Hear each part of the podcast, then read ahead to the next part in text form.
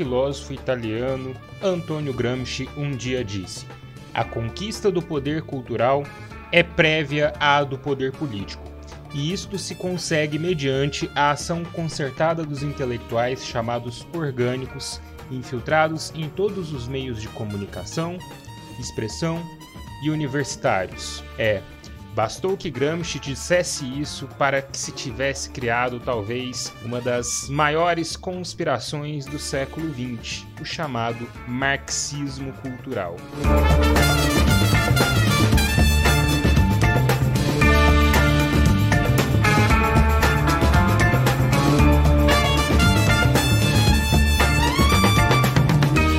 Eu sou Francisco Porfírio, professor de filosofia do Brasil Escola, e hoje eu venho aqui com vocês conversar sobre esta que é talvez uma das maiores conspirações criadas em um ambiente, em um contexto político, né? o chamado marxismo cultural. Mas, antes de passar para o nosso bate-papo aqui, não se esqueça que Brasil Escola é uma rede completa, complexa. Nós temos um canal muito bom, com conteúdo muito bom no YouTube, canal Brasil Escola no YouTube. Nós temos também um material escrito excelente no nosso site brasilescola.ol.com.br. Dá uma conferida lá.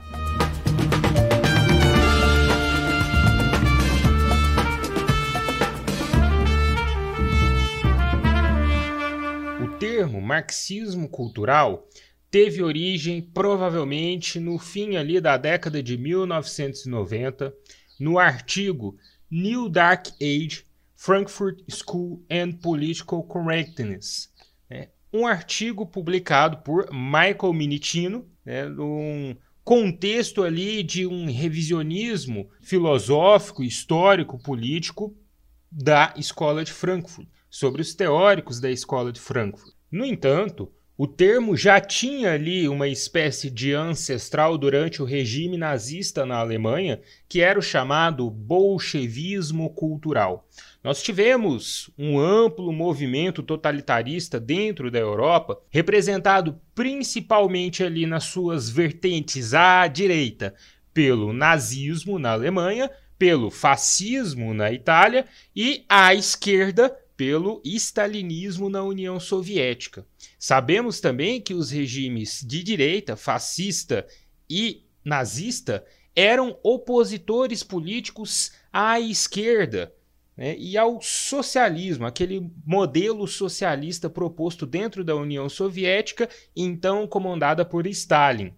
A União Soviética foi formada a partir de uma revolução russa em que os bolchevistas ou bolcheviques venceram a revolução e levaram ali uma, um governo baseado nos ideais marxistas daquela esquerda socialista, né, de um comunismo, fundando aqui uma espécie de socialismo real. Por isso que os nazistas utilizaram o termo bolchevismo cultural para designar todo um tipo de movimento, né, ou melhor, uma abstração que se colocasse contra a tradição. Tudo aquilo que inovava, né, tudo aquilo que culturalmente era inovador, tudo aquilo que era intelectualmente desafiador, era chamado pelos nazistas de uma espécie de bolchevismo cultural proposto por agentes bolcheviques soviéticos infiltrados dentro da Alemanha nazista. Estes agentes infiltrados pretendiam destruir a cultura tradicional alemã, fundada em valores sólidos de um cristianismo e da família tradicional, né? Aquela ideia do patriotismo, aquela ideia de um pensamento e de uma moral cristãs como fundamentos de uma sociedade em que eles queriam viver e que seria destruída por novas ideias. Ora, o problema principal é que o que eles chamavam desse bolchevismo cultural às vezes estava simplesmente em um movimento modernista né, nas artes, ou talvez né, na arte, na arquitetura abstrata, por exemplo, só para citar exemplos aqui. Mas isso, como era novo, como era inovador, como era desafiador e principalmente como não levava adiante, como não fundamentava os ideais do nazismo, era considerado como arte do inimigo, como inimigo infiltrado, né, como os bolchevistas tentando infiltrar na sociedade alemã para destruir essa sociedade por dentro através da cultura. Lembram que eu comecei o podcast falando, né, citando ali uma frase de Antonio Gramsci, o grande filósofo marxista italiano, considerado uma das maiores expressões de Marx no século XX? Pois então, Antônio Gramsci é um dos que sofrem com esse estigma de ser acusado de um marxismo cultural, de estar espalhando ideias de um marxismo cultural. É bem sabido que Gramsci, sim, era marxista. E é bem sabido que Gramsci também falava, sim, de uma espécie de revolução cultural. Ele, inclusive, utiliza esse termo, uma revolução cultural como aquele modo de levar o marxismo ao poder, sim. Ele falava, por exemplo, da importância de se ter intelectuais conscientes com uma certa consciência de classe dentro da sociedade, porque seriam estes intelectuais que estariam lidando com as classes profissionais, por exemplo, que estariam nos meios de comunicação, que estariam na mídia, que estariam nas universidades e nas escolas e passariam as ideias para o povo. Gramsci não fala, por exemplo, nenhuma vez de manipulação do povo. Pelo contrário, ele fala que para o povo não ser manipulado e para o povo ter consciência, inclusive uma consciência de classe, o povo deveria ser convencido. A ideia era levar bons argumentos e convencer. Convencer com bons argumentos não é manipular. Então, essa espécie de revolução cultural seria sim levar cultura, levar conhecimento e levar bons argumentos a partir de um sistema materialista histórico para o povo através dos intelectuais. Isso compõe a revolução cultural. E Gramsci, como um bom marxista, bem sabia o entendimento de Marx sobre a cultura. Para Marx, a cultura ela estaria fundamentada ali num conjunto de elementos que a sociedade teria criado e disseminava isso através de uma produção cultural da história, ou melhor, de uma produção material dessa história. Então, cultura e materialismo histórico dialético o meio de análise histórico-social desenvolvido por Karl Marx, é, ou melhor, o método dessa análise social, ele estaria junto da cultura. E ele poderia perceber essa cultura, inclusive Através do materialismo histórico dialético, Karl Marx conseguiu identificar na cultura alemã de sua época uma cultura dominantemente burguesa, em que a burguesia criaria os valores que seriam disseminados para a população. Intelectuais do século XX, como Antônio Gramsci, foram extremamente panfletários, no ponto de pegar o Karl Marx e realmente utilizá-lo para uma tentativa de revolução cultural de cunho marxista dentro do seu país. E veja, a Itália viveu o fascismo de Mussolini, aliás, com a ascensão do fascismo né, ao poder, Gramsci foi preso, mas também tivemos outros intelectuais que ficaram mais no ambiente intelectual, acadêmico, como os pensadores da escola de Frankfurt, que não se contiveram dentro das ideias de Marx, de Karl Marx, mas buscaram também na psicanálise e fundamentaram uma espécie de teoria freudo-marxista, né, baseada ali primeiramente na psicanálise de, de, de Freud, de Sigmund Freud, e também no materialismo histórico dialético de Karl Marx, para entender o século XX, aquele século que depois da barbárie do Holocausto havia deixado ali as teorias iluministas aparentemente às mínguas.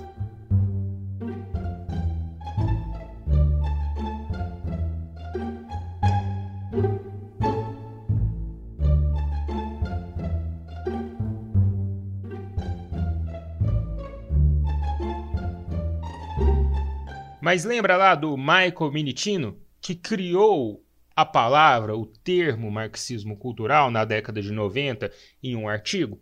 Pois é, este revisionismo, vamos dizer assim, e essa nova visão a partir de um marxismo cultural acaba ganhando forças dentro de um, movimentos de extrema direita. A extrema direita é uma, uma visão política mais à direita, ligado a setores extremamente conservadores e vale-se dizer também reacionários, porque o conservadorismo por si só não gera tais distorções do, do pensamento, acabou endossando a ideia de que existia né, de que existiria um marxismo cultural tentando dominar os ambientes escolares, acadêmicos, universitários, a mídia, e isso estaria tentando infiltrar na sociedade, infiltrar no mundo ocidental contemporâneo para acabar com os valores da família, os valores tradicionais, aqueles valores que deveriam ser exaltados na ótica reacionária da extrema direita.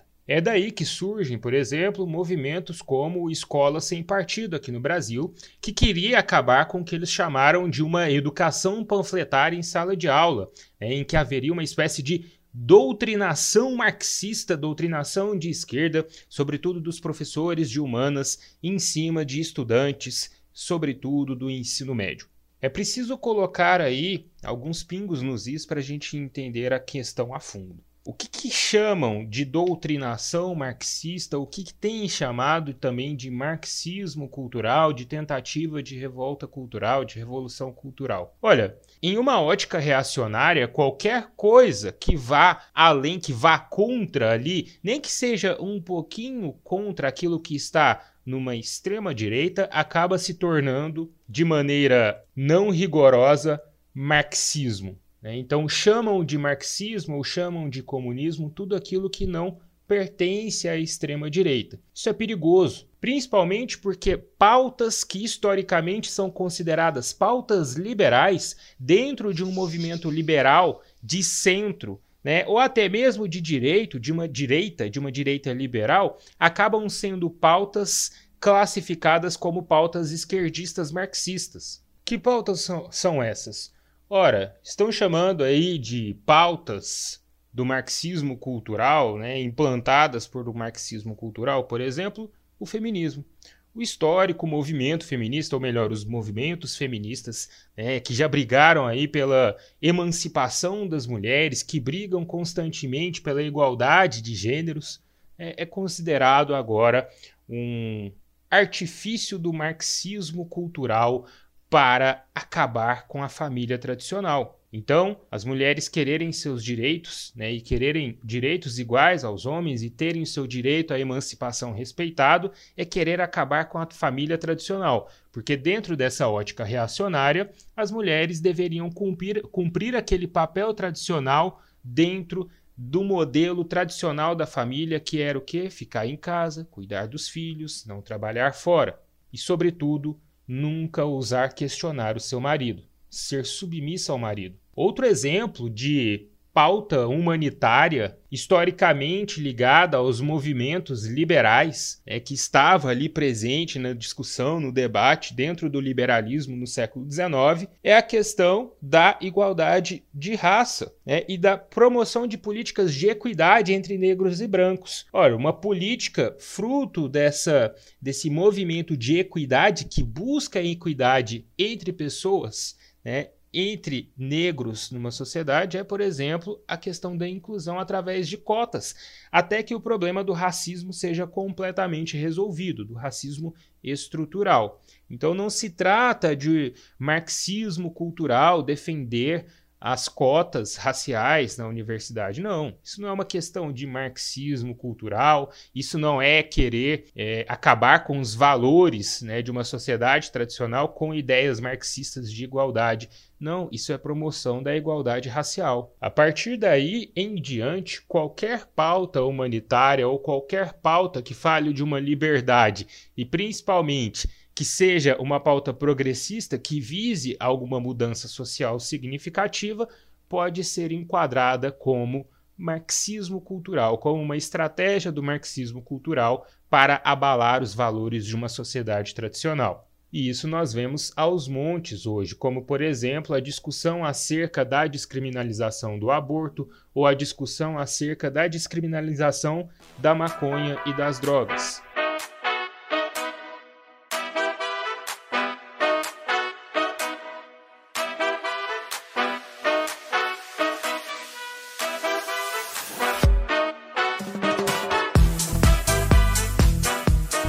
Nós já falamos aqui dos filósofos da escola de Frankfurt, né, teóricos freudo-marxistas, que estão operando uma revisão dos conceitos de Marx à luz da psicanálise no século XX para entender esse século complexo, também foram amplamente acusados de estarem promovendo o marxismo cultural. Aliás, o artigo em questão que funda o termo marxismo cultural está falando justamente sobre a escola de Frankfurt e operando uma espécie de revisão conceitual do trabalho feito pelos teóricos da escola de Frankfurt, né, que seria ali a ideia de que, ao defender certas questões dentro da sociedade, autores, principalmente Marcuse, né, Herbert Marcuse, que é um dos mais acusados de promover o marxismo cultural, por ter ficado, por exemplo, ao lado de alunos, né, ao lado dos estudantes nas revoltas do maio de 1968 e por conta de alguns dos seus escritos, nessa ótica reacionária considerados escritos polêmicos, ele é acusado de promover o marxismo cultural e até mesmo, né, de maneira assim muito tosca às vezes, de maneira muito rude, ele é acusado de defender como, por exemplo, no livro Eros e civilização, né, de, de falar ali, de pregar e de defender grandes orgias. E às vezes é acusado até de maneira muito, muito irresponsável de defender a pedofilia.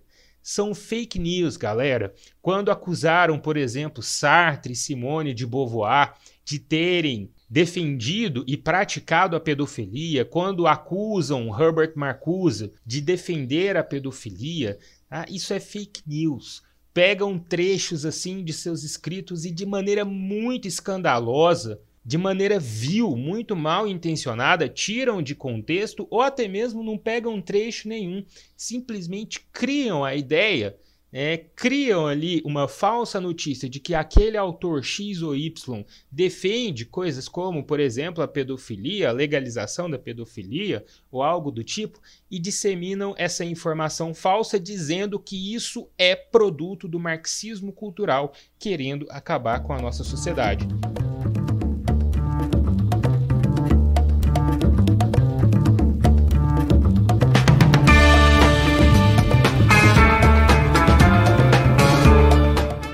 Portanto, chegando aqui nos minutos finais da nossa conversa, eu termino dizendo que marxismo cultural é uma teoria de conspiração. Não existe, nunca existiu, não há um movimento infiltrado em nossa sociedade tentando acabar com os valores da sociedade cristã para implantar um governo marxista e, de uma vez por todas, pautas liberais como feminismo, direito das mulheres, direito dos negros, direitos dos homossexuais, né, como por exemplo o casamento, o reconhecimento dos direitos civis, isso não é marxismo cultural. São pautas historicamente liberais e historicamente humanas. São direitos humanos sendo discutidos e sendo implementados no espaço público. E por mais que certos gurus que certos ditos pensadores aí utilizem as redes, utilizem seus canais de comunicação e sua voz para afirmar que o marxismo cultural está aí, está acabando com a sociedade, saiba que isso não passa de uma grande mentira, de um grande engodo. E é isso, galera. Espero que as minhas palavras tenham sido úteis para você. Espero ajudar. E espero também que você curta o nosso material, compartilhe, se inscreva aqui se você estiver ouvindo aqui provavelmente pelo Google Podcast, pelo Spotify ou pelo Deezer. Se inscreva aqui, deixa um joinha pra gente e confere o nosso material também lá no YouTube, Brasil Escola no YouTube, nossos textos do brasilescola.ol.com.br. Ah, e segue a gente também nas redes sociais, Brasil Escola no Facebook, no Twitter e no Instagram. Valeu, galera, e até a próxima. Um abraço para todo mundo.